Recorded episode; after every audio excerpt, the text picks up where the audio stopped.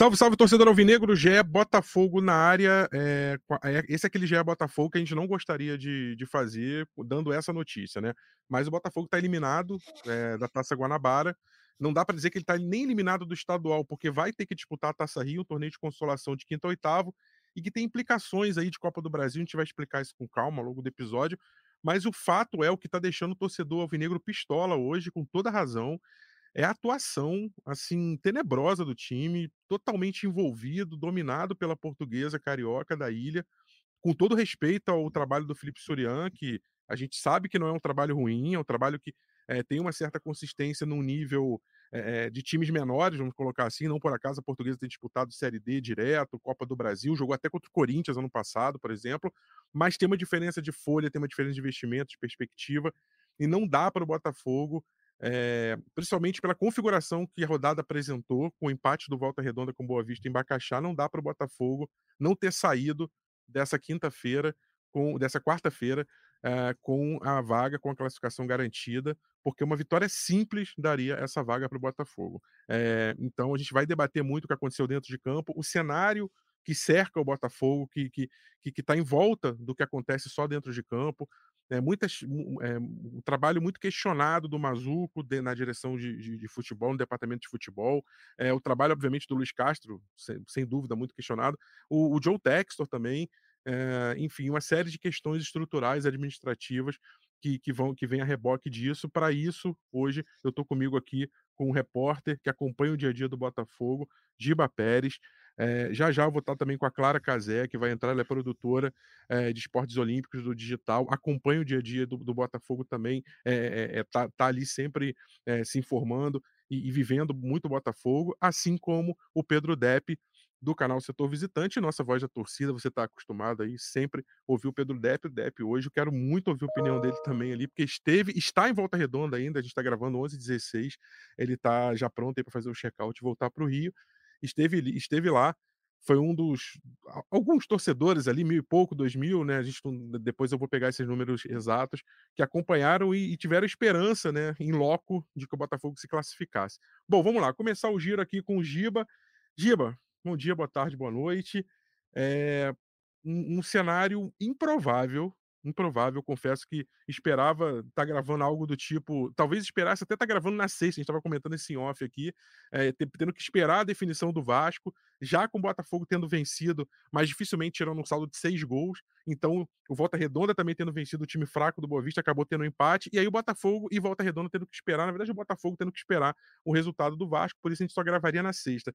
É, esse cenário, sinceramente, eu não esperava, não esperava uma derrota para a portuguesa, e, e, ainda mais com volta, com volta redonda ter empatado com Boa Vista, o resultado que daria a classificação para o Botafogo com uma vitória simples. Não é isso, Giba? Pois é, Rafa, bom dia, bom dia, boa tarde, boa noite para todo mundo que é a gente, bom dia, Dep. É, cara, é mais do que o resultado, eu acho que a atuação do Botafogo é uma coisa muito preocupante. É, o fato de ter perdido a portuguesa, ser eliminado da, da, da, disputa da semifinal do estadual. E mesmo com o Walter Redonda não tendo ganhado Boa Vista, que só piorou, né? Tava vendo o vídeo do Depp agora cedo também, só piorou a situação, porque se o Walter Redonda ganha, ia eliminar, ah, ah, não, ia, não ia passar de qualquer jeito, aquela coisa assim, mas é, dentro das circunstâncias bastava 1 a 0 O Botafogo precisava fazer 1 a 0 contra a Portuguesa para garantir uma vaga na semifinal estadual e não conseguiu fazer isso. Então, realmente é um, uma partida trágica. O Botafogo vem de jogos ruins, né? Ele entrou num, num momento decisivo da temporada, é, depois do, do, melhor jogo da temporada para mim, na minha opinião, que foi o jogo contra o Bangu, foi o Botafogo que jogou melhor.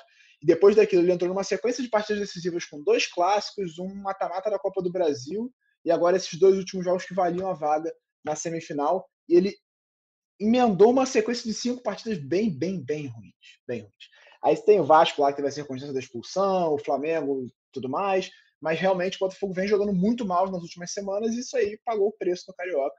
Apesar de precisar de duas vitórias simples contra a Resende Portuguesa, não conseguiu e está eliminado.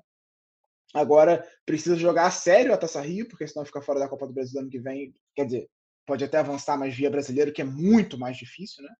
É muito mais fácil você ganhar essa Taça Rio contra três times pequenos do que garantir uma vaga via Libertadores no Brasileirão especialmente nesse momento olhando para o elenco do Botafogo. Então, é, precisa de muita coisa, precisa de um trabalho melhor do Castro, precisa de, de contratações, reforços em vários setores, e o momento é bem preocupante mesmo. Estou aqui com Clara Cazé também, editora, produtora, é, repórter do, da parte de Olímpicos do, do Digital e acompanha muito o Botafogo, o dia a dia do Botafogo, então seja muito bem-vindo ao Dia Botafogo, seja o primeiro de muitos, Clara. E é, eu acho que, assim, só para te colocar no papo, eu acho que o Botafogo cometeu, acima de um erro de tática, de técnica, um erro de planejamento, um erro de estratégia é, de leitura do que é a partida. E eu me e aí, falando de, de esportes olímpicos, é, eu me lembrei muito daquele tenista que saca no, no, no, no, no 3-5, né? Tá 5 a 3 para adversário e ele tem o saque. E o que ele tem que fazer ali, o que todo mundo fala, ele tem que confirmar o serviço, ele tem que botar, fazer o saque dele entrar, fazer o básico, fazer o simples e jogar pressão para o adversário. Aí o adversário vai sacar em 5-4, se ele confirmar o serviço, mérito dele, só que ali ele vai estar tá com a pressão de não poder errar. O Botafogo, ele foi achando que a obrigação dele contra a Portuguesa, fiquei com essa sensação, claro, de que a obrigação dele contra a Portuguesa era golear, era, descontar os seis gols de saldo do Volta Redonda e, ir com uma voracidade é, absurda para o jogo. Por que, que eu estou falando isso? Porque quando eu olho a escalação que sai, e eu vou até falar daqui a pouco com o Depp sobre isso, que acho que para o torcedor que está no estádio e começa a fazer esse exercício é, é, é, muito comum, mas quando o torcedor olha aquela escalação que sai e não enxerga lateral direito, lateral esquerdo, ele começa a tentar na cabeça dele moldar como, tá, como o time entraria em campo, é, ele toma um susto. E aí depois, quando ele vê que dentro de campo aquilo não está funcionando de jeito nenhum, é, o susto se transforma em desespero e, e, a coisa não acontece, né? Então, assim, eu fiquei com essa sensação, claro, de que a, a, além de um erro de tática, de um erro de técnica, de afobação, é, uma série de erros de, ali circunstanciais e contextuais do jogo, antes de tudo, me parece ter havido um erro de estratégia, de planejamento, um erro antes do jogo de entender contra quem o Botafogo jogaria, um time que também precisava da vitória é, para outros interesses. A portuguesa precisa ir bem na Taça Rio para tentar uma vaga via Taça Rio para a Copa do Brasil, né? A Taça Rio que é o torneio de consolação do quinto ao oitavo, é, que é feito pela federação, principalmente para os times pequenos poderem garantir essas vagas suplementares para torneios como Copa do Brasil e Série D. Bom dia, boa tarde, boa noite. Seja muito bem-vindo ao Gia Botafogo, claro. Obrigada pelo convite. Você, Giba, Dep, que também está aqui. É, eu acho que é muito isso que você falou, Rafa. O Botafogo ele entra com um pensamento, na minha opinião, equivocado. Eu acho que é, a partir do momento que você se coloca na pressão dessa situação, que não é só o seu resultado que basta, e isso é uma consequência de outros jogos é, que aconteceram. Não estou nem falando dos clássicos contra Vasco, Flamengo, mas, por exemplo, Botafogo empata em 0 a 0 em casa contra o Nova Iguaçu um time que já tinha sofrido é, algumas derrotas para outros times pequenos do campeonato. É, quando você se coloca nessa situação que o clube precisa não só de si, o pensamento que você tem que fazer é: primeiro eu tenho que fazer o meu. Primeiro eu tenho que ganhar, nem que seja de 1 a 0, 2 a 0, meio a 0, e aí depois eu me preocupo com o adversário, porque no final corre o risco do corre o risco, né, com o jogo do Vasco hoje, talvez o Botafogo ter, ter tido a chance de se classificar caso tivesse uma vitória e não conseguiu fazer o básico, o próprio. Então, eu acho que é isso que você falou. Existiu um erro de estratégia, existiu um erro de pressão. E eu acho que esse foi o maior pecado do Botafogo, não fazer o simples, querer fazer o, o, o extraordinário, querer entrar com um sistema diferente na última rodada, basicamente, do campeonato, uma, uma formação que não jogou antes, sem peças que já estavam acostumadas a entrar no time. Então, eu acho que é uma, foi uma grande, um grande erro, assim, não só do, do planejamento do Castro, mas também da atitude do time em campo. Dep, é, hoje o trabalho do Luiz Castro está sendo muito questionado, inclusive aconteceu uma coisa é, que é bem, bem simbólica, bem marcante, é, eu sou contra qualquer tipo de violência, e não só violência de agressão física, mas acho que quando você picha um muro também é uma forma de violência. É, você está indo contra o patrimônio é, alheio, por mais que seja de um clube que você ama, em tese, enfim, eu boto esse ama bem entre aspas, porque eu acho que o, né, o torcedor, principalmente não sei se organizado que vai e faz isso, mas o, a gente viu o muro aí com né, é, fora Castro e coisas do tipo, né? E, e o trabalho dele está sendo bem questionado hoje. E aí, Depp, eu me lembro, assim, é, acho que a gente pode falar de uma escola portuguesa de treinadores, né?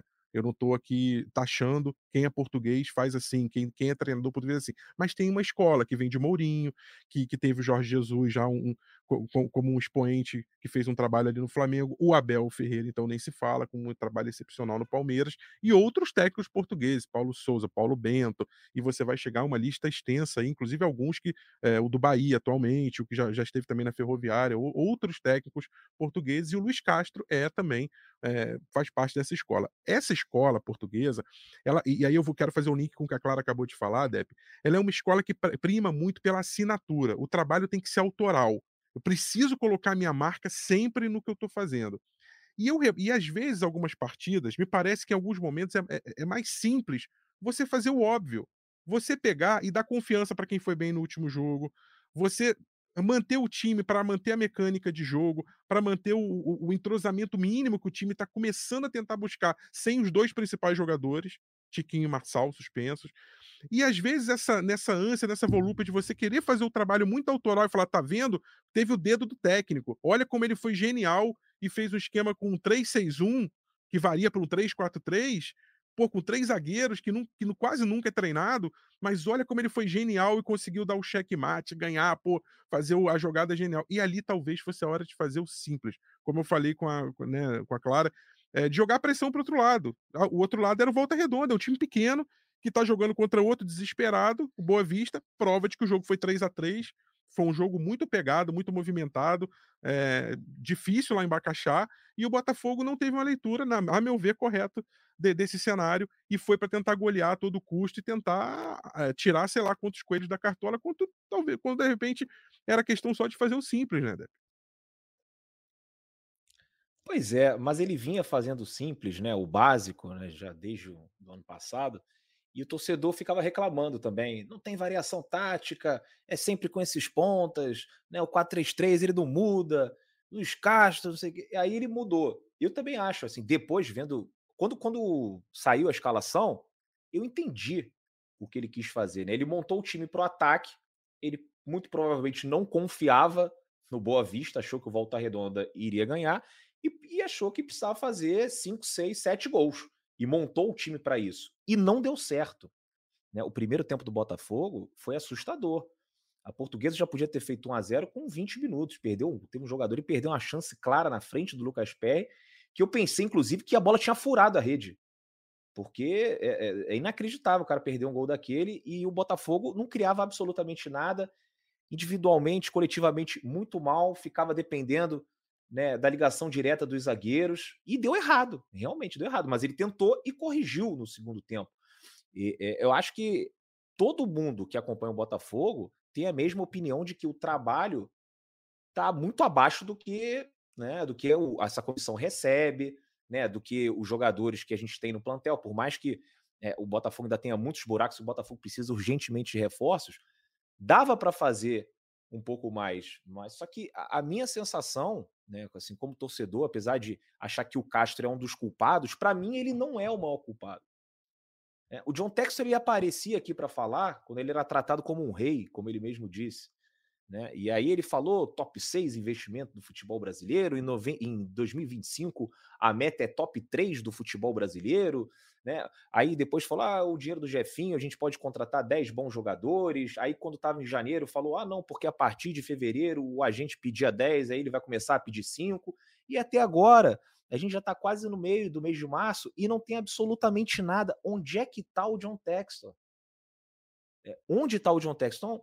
É, a culpa acaba recaindo no, no treinador, mas o treinador tem todas as ferramentas para implementar o futebol dele, né? Aquele Botafogo Way, o futebol que jogava no Shakhtar Donetsk. Você pega uns gols do Shakhtar Donetsk e fala assim, nossa, pô, isso aí é futebol, eu queria que fizesse isso, mas olha só como é que era, qual que era o time do, do Shakhtar. Então, talvez ele já tenha atropelado o processo quando contratou o Luiz Castro por um milhão e meio. Porque se ele não tinha condições de dar um bom time para fazer aquilo que o Luiz Castro é, fazia no, no Aldur Rail, fazia no Shakhtar, era melhor contratar um retranqueiro desses porque você não tem condições financeiras de contratar os jogadores que o Castro precisa para implementar esse Botafogo Way. Então, cara, é, assim, é, ontem, depois da live que eu fiz e, e depois de conversar com muitos botafoguenses nas redes sociais, eu estou numa situação aqui que eu, eu, não, eu, não, eu, não tenho uma, eu não tenho uma solução, eu não tenho. Né, o que, que, que, a gente pode fazer? Vamos demitir o técnico? Né, porque demitir o técnico vai dar uh, um alívio momentâneo ali que vai durar uns 10, 15 minutos. Aí depois a gente vai pensar, né, putz, demitimos o Castro, beleza, agora vai. Aí só que daqui a 15 minutos a gente vai, vai começar a pensar, e agora, quem vem? Mas e quem vem e vai continuar com esses caras? Porque olha só como é que a gente entrou em campo ontem, com Raí, com Matheus Nascimento, com Carlos Alberto, depois entra JP Galvão, tinha Hugo, é um time de meninos, né? E a gente tem a suposta sexta maior folha, o time com o sexto maior investimento do Brasil, e é esse time que a gente coloca em campo. Então, assim, tá tudo errado dentro do Botafogo. Eu acredito que aconteceu alguma coisa muito esquisita, né? O Mazuco e o Castro falaram numa ruptura depois daquele jogo contra o Vasco. Eles também disseram que ainda não conseguiram identificar o que aconteceu, mas aconteceu alguma coisa. E enquanto eles não solucionarem, enquanto eles não resolverem esse problema, a gente vai ter sérias dificuldades. A gente vai pegar o Brasiliense na próxima semana. Esse confronto hoje é 50-50. É 50-50. E é o brasiliense de Yuri Mamute, Chiesa, Hernani Brocador, Radamés, o goleiro é o Sucuri e o ponta direita é o Tobinha. A gente vai pegar o, a, a portuguesa, o Bangu, o Aldax na próxima fase da Taça Rio, é 50-50 também. E olha só qual que é a diferença de orçamento do Botafogo para esses times que eu acabei de citar. Então, assim, é um absurdo e o dono do clube tem que para dar uma satisfação. E se não quiser aparecer, beleza, não aparece, mas tem que agir. Tem que fazer alguma coisa, tem que já sinalizar com os reforços. O CEO, cadê o CEO? Até hoje não tem. O Dorcésio, na época do Pindaíba de futebol regatas, resolveu a questão do CEO. Em três meses, o Jorge Braga já tinha sido anunciado. E o John Texor parece que ele não tem senso nenhum de urgência.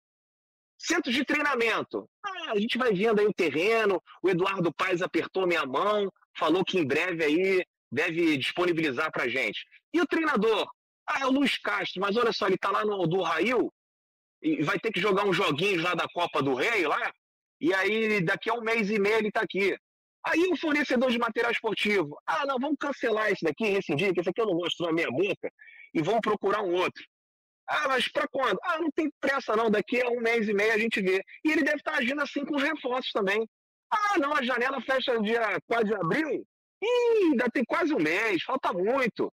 É, aí depois o técnico que se vire para entrosar esses caras, para conhecer os jogadores, para os jogadores se adaptarem também. Então, assim, tá tudo errado.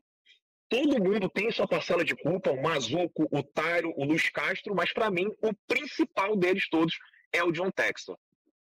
É, Giba, eu não, eu não consigo não pensar numa situação que é a seguinte: o Botafogo aprovou a, a, a mudança né, do, do, do, regime que permitia a, a, SAF gerir o futebol. Isso foi celebrado dentro da comunidade alvinegra, em General Severiano, teve festa na época, né, no, no início do ano passado, início de 22.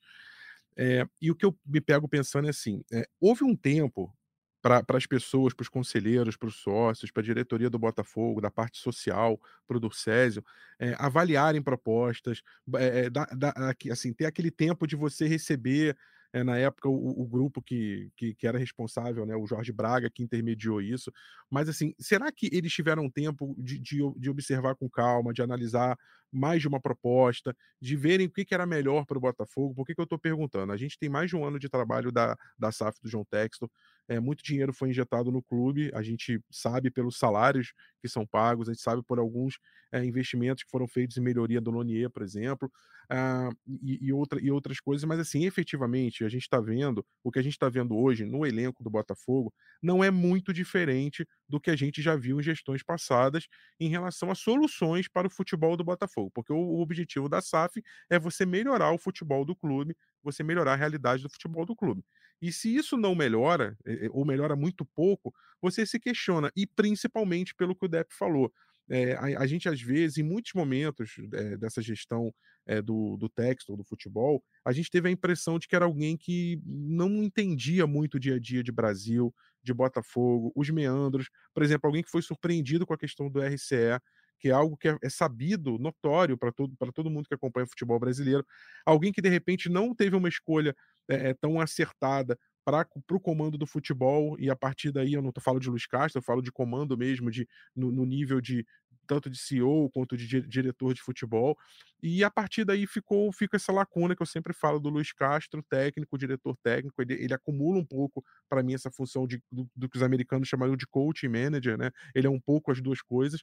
É, e fica um gap imenso para o John Textor, que também é, parece muitas vezes perdido. E aí o que eu me pergunto é isso: é, embora ele tenha participação no Crystal Palace, agora no Lyon, e um projeto com o time de segunda divisão belga, que não diz muito, mas será que o Botafogo esperou o suficiente, avaliou o suficiente e fez a partir daí a escolha certa para tocar o seu futebol? Falo do Botafogo, instituição, parte social, o Botafogo que continua, o Botafogo que está além da SAF, né, que é o Botafogo de futebol e regatas. Eu, eu, concordo com o que o Depp falou. Eu não acho que o John Textor precisa ter conhecimento de Brasil. Não acho que ele precisa saber como é que funciona o futebol brasileiro. Ele não precisa disso. O que o John Textor, enquanto dono né, do Botafogo, 90% da SAF do Botafogo, precisa do dinheiro. Ele precisa comprar o Botafogo. Só que já que ele não tem, ele precisa colocar pessoas em posições estratégicas que tenham esse tipo de conhecimento que vão ajudar ele a gerir o clube. Se ele quer ter a intervenção, se ele quer estar tá participando, se ele quer ser é, central em todas as decisões, ele tem que estar tá aqui.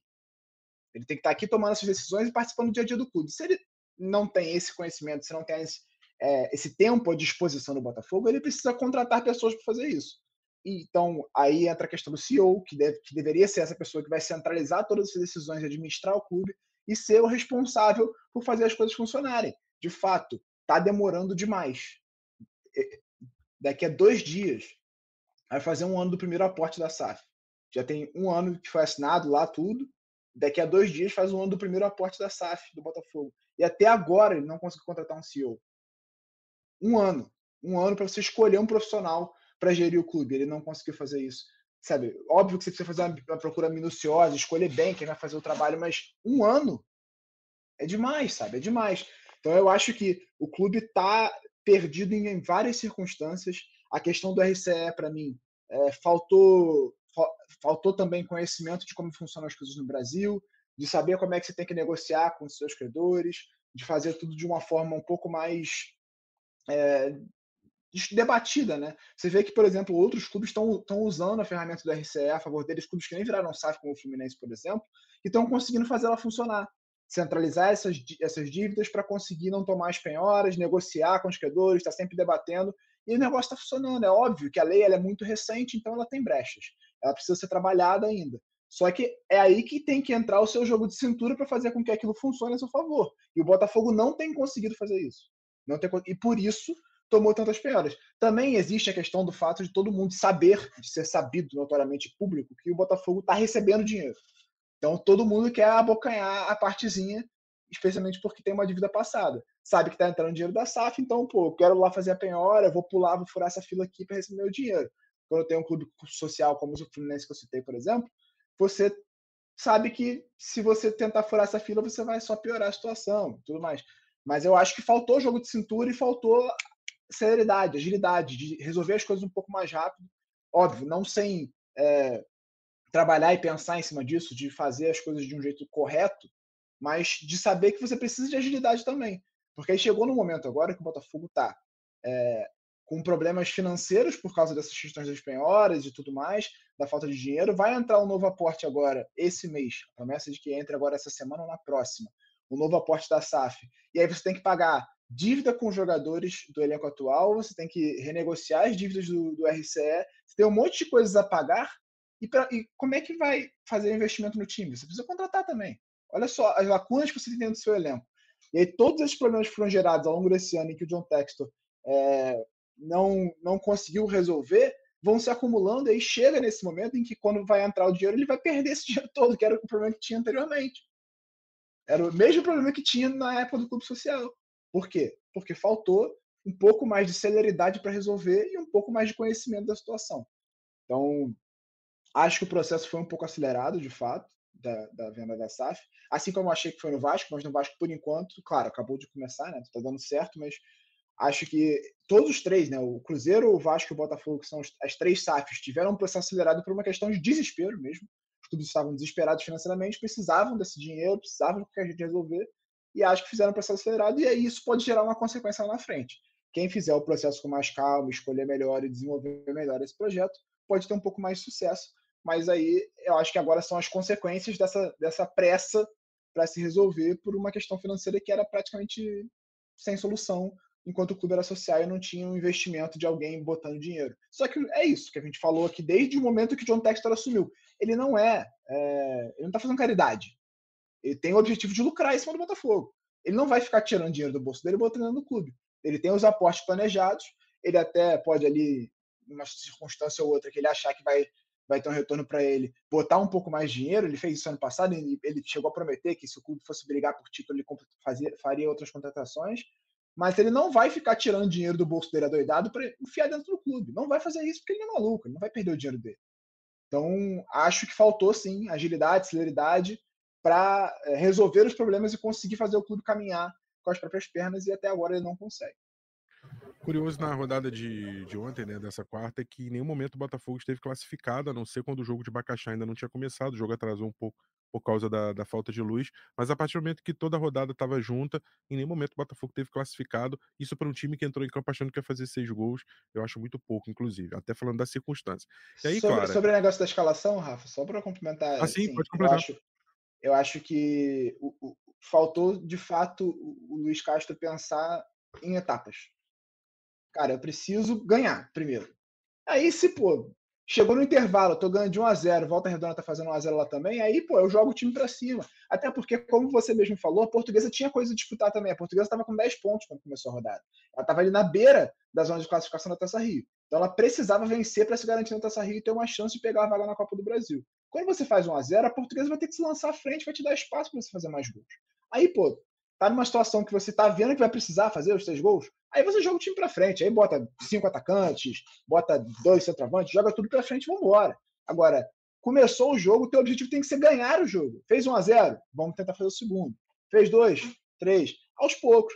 Aí chegou na metade do segundo tempo, tá vendo que precisa de seis, aí, aí você joga todo mundo pra cima e vambora. Eu acho que faltou, sim, um, um, vamos por partes, né? Vamos por etapas. Primeiro a gente constrói, vai lá, faz um gol, faz dois, depois a gente se joga para cima e tenta fazer seis sets se precisar. E aí, claro, exatamente. E aí eu a, a gente pareceu, como eu falei, um erro de estratégia. É, em campo as coisas não funcionaram, mas a gente já vinha falando isso mas a gente já vinha falando isso em alguns episódios, que as coisas que acontecem dentro de campo do Botafogo, elas parecem o tempo inteiro apontar para coisas maiores. É como se fosse um problema em várias camadas, e quando você vê ali o, o vazamentozinho na tua pia ali, você fala, pô, não é só um vazamento na pia, não. Tem um problema no sistema hidráulico. Vou ter que quebrar a parede, vou ter que consertar o cano. Ih, tá enferrujado, encanamento é velho. Quer dizer, você vai vendo que tem um monte de problema. Até deu exemplo do carro também né, no, no, último podcast, falando com o Portela. É como se você tivesse um carro que leva para mecânico e quando você vai fazer o orçamento, você descobre que tem uma série de problemas. É, problemas, como, como pontuou bem o, o pontuaram meio Dep e o, e o Giba, na, na questão da gestão macro do Textor, sem dúvida. Problemas no elenco, porque assim, me parece que tem um ralo aberto no Botafogo, tá?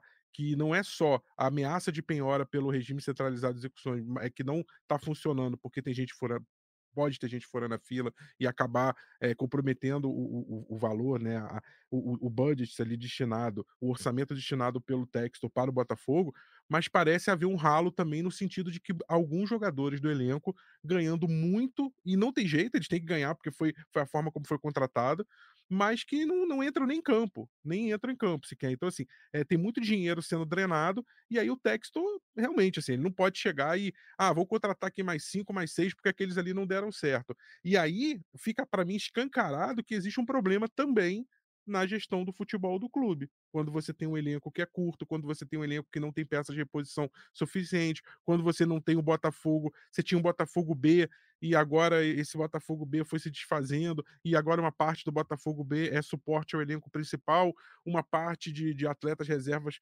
começaram a ser vendidos e, e ou emprestados, enfim, no caso para o Molenbeek, por exemplo.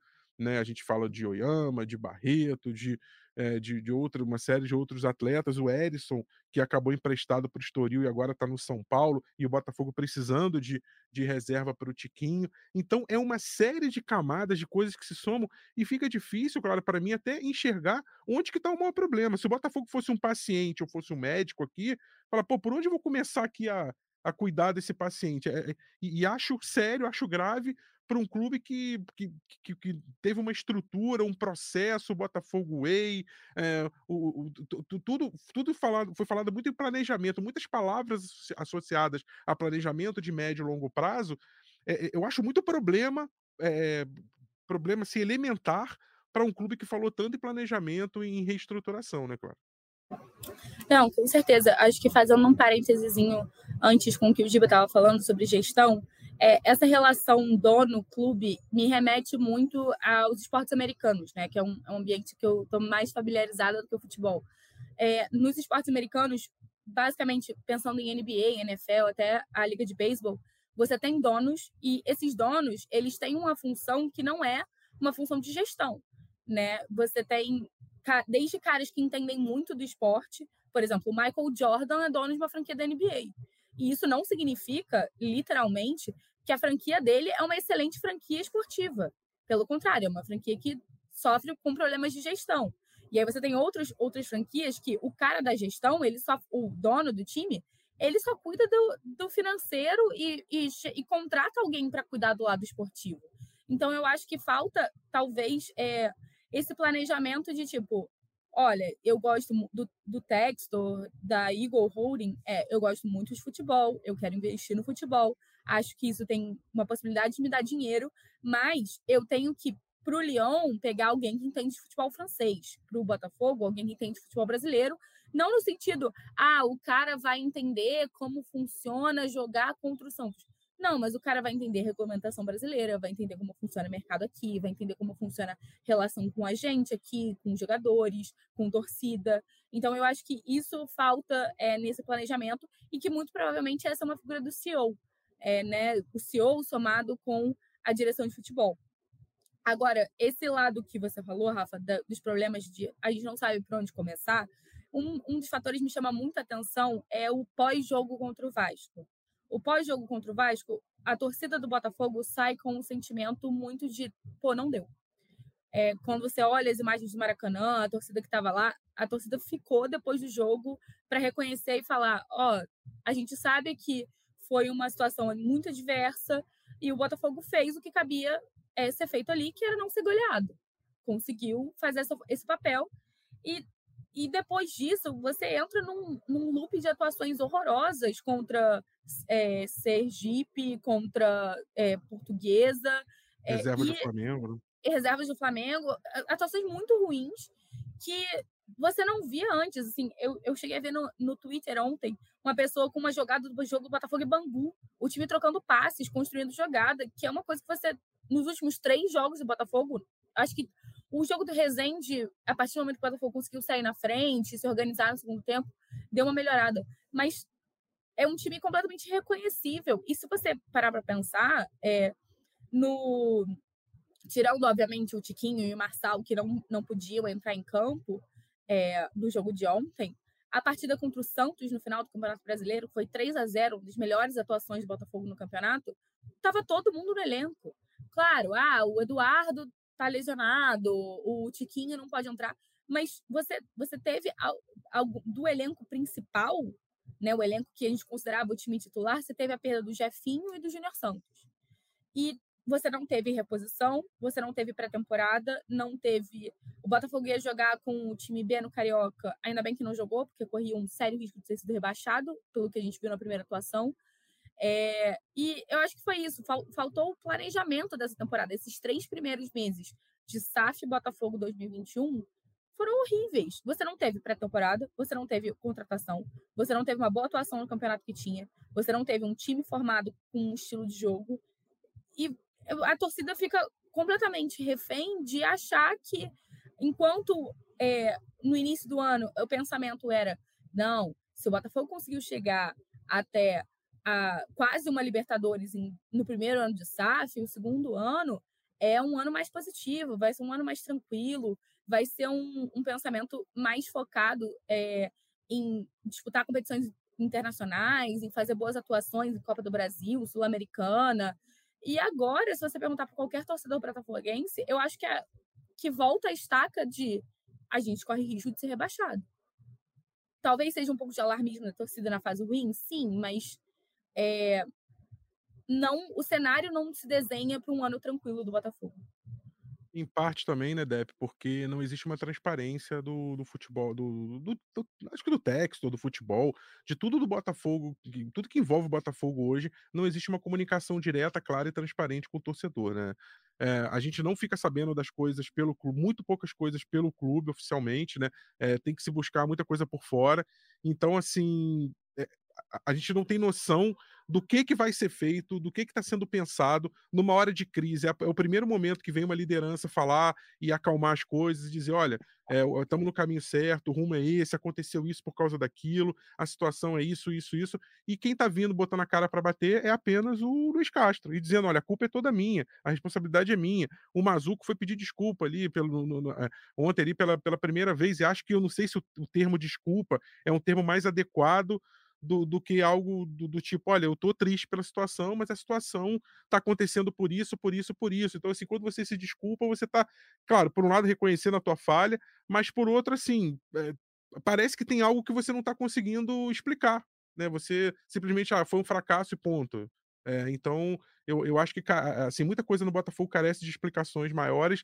É, essa desesperança que a Clara citou agora, né, Depp, ela é muito por conta de, desse, desse cenário de você não ter as coisas tão claras e de não ver muito um horizonte. Se você visse um horizonte assim, você falava, não, tá, o trabalho está sendo feito, e eh, agora isso aqui vai acontecer, é, o próximo passo, o próximo passo, o, o, que tem no Botafogo é o que já foi construído é, nas duas janelas anteriores e com todos os problemas de lesão, de contusão, de suspensão, e que escancaram como que o elenco do Botafogo é, tem suas limitações. E eu já vou aproveitar, Dep, e, e encaminhar para você se despedir, porque eu sei que você está com horário aí para pegar teu ônibus de volta para o Rio.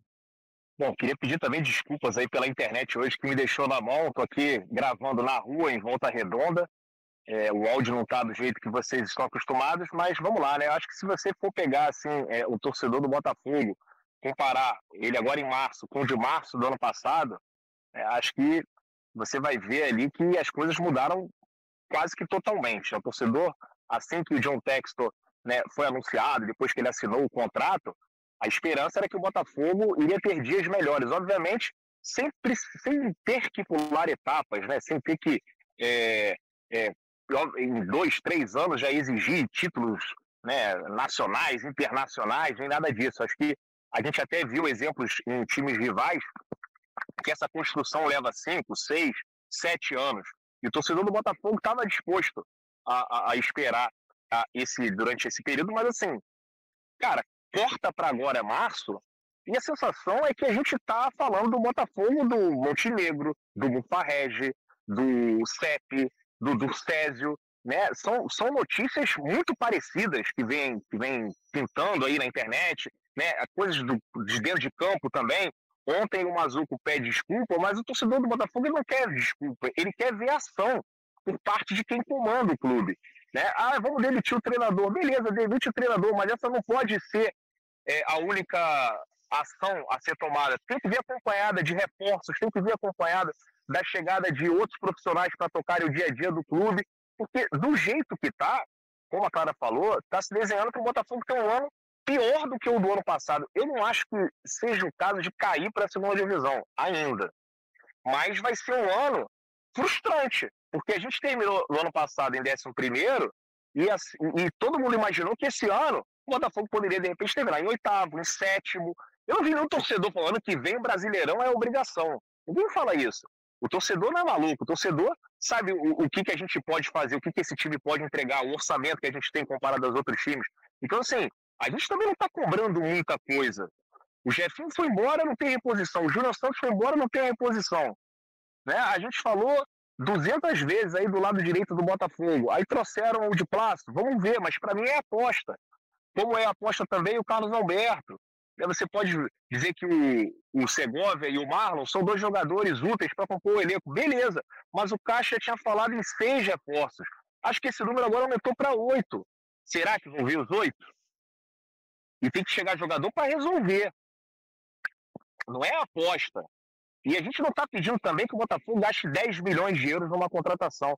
Se você for pegar o elenco do Palmeiras, se você for pegar o time titular do Palmeiras, outro dia eu fiz isso, os jogadores ali do time titular do Palmeiras, em média, custaram 2, 3 milhões de euros. Em média. O mais caro de todos é o, o Rony, que custou 6. Mas os outros, Gustavo Gomes, é, Zé Rafael, é, todos eles. 2, 3 milhões de euros. Isso dá quanto em reais? Dá uns 10 milhões de reais por aí? Pô, não tem dinheiro para trazer, né? 12 milhões de reais não tem. Pô, e esse aporte aí de 100 milhões vai ser destinado o quê? Pra, só para pagar dívida, não tem reforço, é para investir em estrutura. Mas qual estrutura? O que está sendo feito? Cadê o CT? Não tem CT? Estão reformando o puxadinho lá do Lonier, né? Mas a gente não vai ficar com ele. Então, assim, a gente não vê nada acontecendo do tipo, ó, Botafogo agora fechou com a prefeitura um terreno, o terreno é esse, e a gente vai pegar esses 100 milhões que o Texas teria que aportar no Botafogo para construção do centro de treinamento. E torcedores, calma, fiquem calmos, porque a gente primeiro vai investir em estrutura para depois melhorar o elenco. Eu acredito que 90% da torcida, da, da torcida do Botafogo fala assim, pô, beleza, a gente está vendo aqui que o negócio está sendo feito. É, está sendo feito aqui, é, falta explicação. Então está sendo feito aqui um, um, centro de treinamento que vai ser um bem que o Botafogo vai usufruir durante 50 anos e que desse centro de treinamento, que tiver lá o profissional e também tiver a base, a gente pode encontrar um Hendrick, a gente pode encontrar um Gabriel Jesus, a gente pode encontrar um jogo como o Palmeiras vem fazendo e vender o cara por 50 milhões de euros, 70 milhões de euros. Mas a gente não vê absolutamente nada. Nada. O time não tem reforço, o Botafogo é, não melhora a estrutura é melhor assim, um pouquinho só. É, ah, pô, botou ar-condicionado, pintou a parede, comprou uma máquina X. Mas ainda é muito pouco, né? Muito pouco. E, e é o que eu falei na minha primeira participação, não sei se deu para ouvir tudo, mas o, o Texas parece que tem, é que não tem um senso de urgência. As coisas no Botafogo têm que ser feitas para ontem. Para ontem. E parece que também que eles não se prepararam para essa questão da SAF, dessas, dessas penhoras, né? De, de, obviamente, estarem sofrendo porque a lei da SAF tem alguns, alguns buracos. Da minha opinião, parece que eles não se prepararam direito para isso, e aí o Botafogo está enfrentando mais dificuldades do que eles imaginavam. É uma pena, eu não queria estar em março falando sobre isso, eu queria estar é, tá ainda é, como, como estava no, no, início do ano passado, né, esperançoso, né, apostando alto na SAF, no John Textor, mas em um ano as coisas mudaram.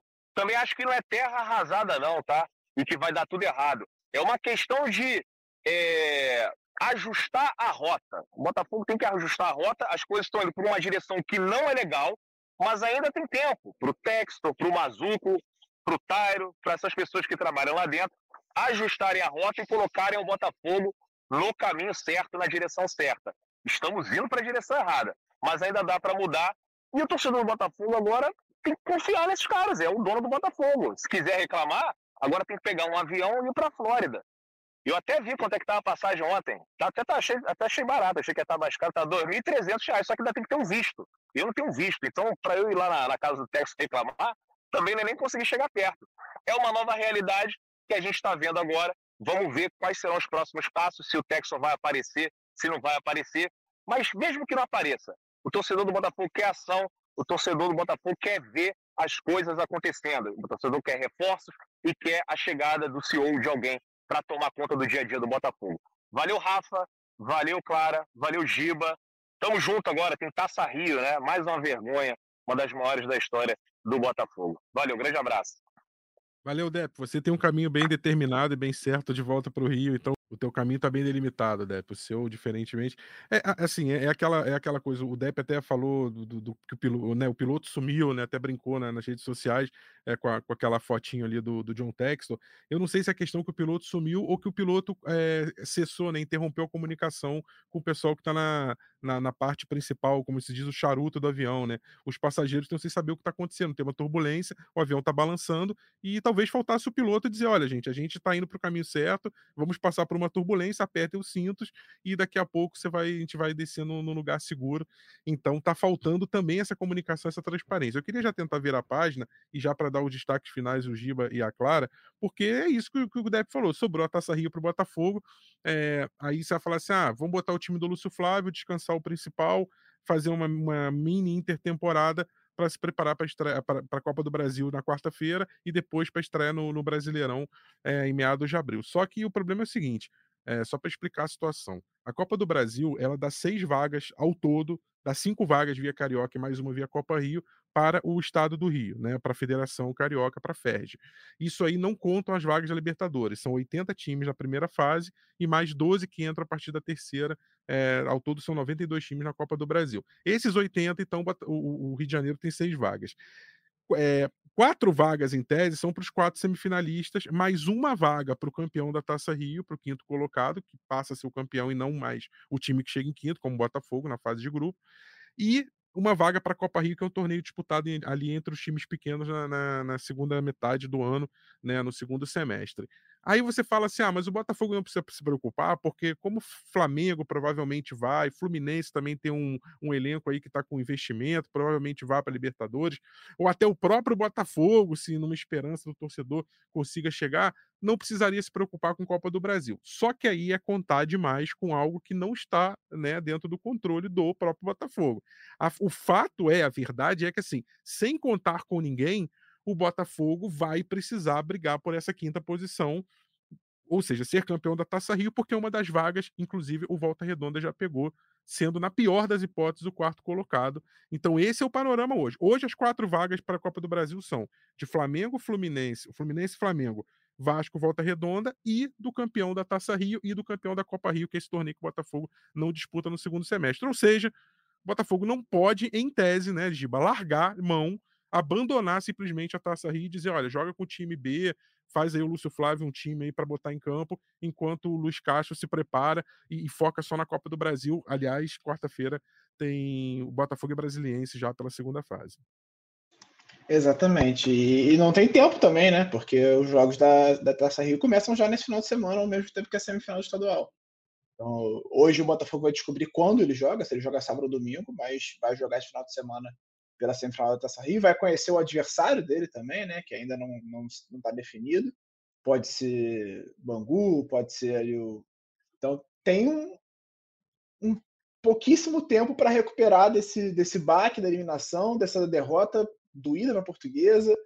É, obviamente, a circunstância de jogo vai ser diferente, o Luiz Castro não vai entrar com cinco atacantes de novo, nem mexer tanto no time, ele vai botar o time que estava jogando. Acho que o time do segundo tempo contra o, o Rezende, é, obviamente com a volta do Marcelo Tiquinho acrescentando aquele time, né? É o time ideal do Botafogo para mim nesse momento, é o que tem de melhor. Se eu fosse escalar um lateral nesse momento, seria o JP Galvão improvisado, porque o Rafael não faz uma boa temporada. O Daniel Borges ainda pior. O de plástico eu não posso afirmar nada, porque eu nunca vi jogando, para ser sincero. Nunca parei para ver um jogo do Lanús, não sei como é que ele joga, se ele é bom, se ele é ruim. Então é uma coisa que a gente vai ver daqui para frente. Mas com a volta do Marçal e do Tiquinho, aquele, aquele time do segundo tempo, com o Lucas Fernandes no lugar do Gabriel Pires, para mim é o time ideal do Botafogo nesse momento. E aí é construir em cima daquilo. E acho que o, a oportunidade que o Botafogo tem na Taça Rio, além de pegar a vaga da Copa do Brasil, é recuperar um pouco dessa confiança, recuperar um pouco dessa química, dessa estrutura, de fazer as coisas funcionarem com calma, acalmar um pouco, para chegar no brasileiro com alguma coisa. Nesse momento, o Botafogo não tem nada para chegar no brasileiro. Você olha, você não consegue saber o que, que esse time vai entregar na primeira rodada do brasileiro. E no final, na, no meio de semana que vem, na quinta-feira, já quarta ou quinta-feira, não agora não estou recordado, eu acho que é quinta, enfrenta o Brasiliense num jogo que vale muita coisa, vale a vaga na terceira, na terceira fase da Copa do Brasil. Então é o quarta, Botafogo. Quarta, oito da noite. Quarta, oito da noite, isso. Então o Botafogo ele não tem tempo de, de, de assimilar o baque da eliminação, é entrar, jogar, se preparar e focar precisa recuperar porque tem coisas importantes a disputar pela frente, especialmente se tratando de Copa do Brasil. Claro, acabou o ranking, né? Então o Botafogo não tem garantido a vaga na Copa do Brasil e passa a ter que fazer essa escolha. É uma escolha. Hoje toda a cúpula do futebol do, do Botafogo reunida provavelmente está se perguntando o que fazer e traçando planejamento, já que a gente falou de planejamento estratégico, talvez tenha faltado é, entender a melhor leitura para o jogo, mas eles vão ter que fazer um planejamento de curto prazo, né? Como perguntei para o Giba, assim, você no, se você fosse consultada hoje, assim, tivesse ali no corpo diretivo do Botafogo, o Luiz Castro viesse e falasse, claro, vamos lá, o que, que a gente faz agora? A gente bota o time principal para, quer dizer, sem o Tiquinho, sem o Marçal, claro, suspenso. A gente bota o time principal o melhor que o Botafogo pode para jogar no sábado, no domingo, sabendo que tem jogo decisivo na quarta contra o Brasiliense pela Copa do Brasil, jogo único, ou a gente faz um divide o grupo aqui em dois, é, reserva o, o, que tem de principal, já pensando em Copa do Brasil Brasileirão, e deixa o que acontecendo na Taça Rio, porque é, querendo ou não também pode ser que Fluminense, Flamengo abram essa, essas duas vagas aí, é, enfim, o que, que você faria se tivesse que tomar essa decisão aí? E, e já aproveitando para agradecer a participação, porque a gente está se encaminhando para a reta final do GE Botafogo. É, eu acho que no inglês tem uma expressão que, para mim, se encaixa perfeitamente nessa, no que eu faria na situação, que é o better safe than sorry, né? Que é, é melhor você se, você se garantir do que pedir desculpas depois. Eu penso, é claro que quando a gente pensa na racionalidade do ah, muito provavelmente é o que você falou, o Flamengo consegue uma vaga na Libertadores, o Fluminense talvez, é, tudo pode dar uma guinada e o Botafogo mesmo conseguir. É, eu acho que quem é campeão da Copa do Brasil também garante uma vaga na Copa do Brasil no ano seguinte. Existem muitos caminhos ainda, mas eu sou muito do time do e se? E se o Botafogo joga com o time Lúcio Flávio, ou um time misto, e não consegue esse primeiro lugar, né, do, da Taça Rio. E aí, e se depois disso o Flamengo, o Vasco e o Fluminense ficam fora da zona de classificação da Libertadores? E se o Botafogo não consegue a vaga? E vamos ser honestos que a Copa do Brasil hoje é uma competição muito fundamental. Primeiro, é o caminho mais rápido para você ser campeão que eu acho que é o que a, a torcida de qualquer clube quer. É uma competição que move muito dinheiro. E é uma competição que é, guia muito o teu calendário, né? Você ter um, um, um ano sem a Copa do Brasil, você fica dependendo de estadual e brasileiro, e uma Sul-Americana, uma Libertadores, mas é meio que consequência você estar na Copa do Brasil por Sul-Americana e Libertadores. Então, eu acho que é, é muito complicada essa escolha, mas eu iria com, com o time titular. Eu acho que até para mostrar é, para a torcida, assim. Eu acho que esse jogo contra o Brasiliense é, vai ser um jogo extremamente complicado na relação com a torcida. É um jogo que o Botafogo joga em casa, mas ao mesmo tempo você ainda não, pelo menos até onde eu sei, não existe uma definição de lugar. Não, não se sabe aonde o Botafogo vai jogar esse jogo. É um jogo que a torcida está extremamente ressabiada de ir para o Maracanã, para a Ilha, São Januário, onde quer que seja, é, e sofrer uma decepção de, de perder para o brasiliense. E eu acho que você precisa mostrar para a torcida, mostrar internamente para o grupo de, ó, a gente não vai desistir de lutar por nada. Seja pela vaga da Copa do Brasil através da Taça Rio, seja contra, na Copa do Brasil contra o Brasiliense. E eu acho que o time precisa, assim, reencontrar em campo, assim. É, precisa definir é, não só taticamente, mas emocionalmente. Você teve duas partidas que teve jogadores expulsos a rodo. É, o time parece que não conversa em campo, não treina junto. Então eu acho que é, vai ser um, uma puxada de realidade, assim, botar o pé no chão um pouco e dizer vai ficar tudo bem, entendeu? É, obrigado, Giba. É, a gente se, enfim, já Botafogo volta na segunda-feira. Acho que o compromisso com é, não só com a partida, embora da Taça Rio não, não fosse o que não seja o que o torcedor quer, não, não fosse o que estava no planejamento do Luiz Castro da comissão técnica, mas é a realidade que, que encara, que o Botafogo encara agora e já projetando essa partida contra o Brasiliense quarta-feira, 8 horas. A princípio, na tabela está assim. Ainda falta definir o local, como a Clara falou. É, só passando a situação da Taça Rio do Botafogo, então. Vamos lá. Botafogo pode enfrentar hoje. Hoje ele enfrentaria o oitavo colocado, o Bangu, Botafogo em quinto, Dax em sexto.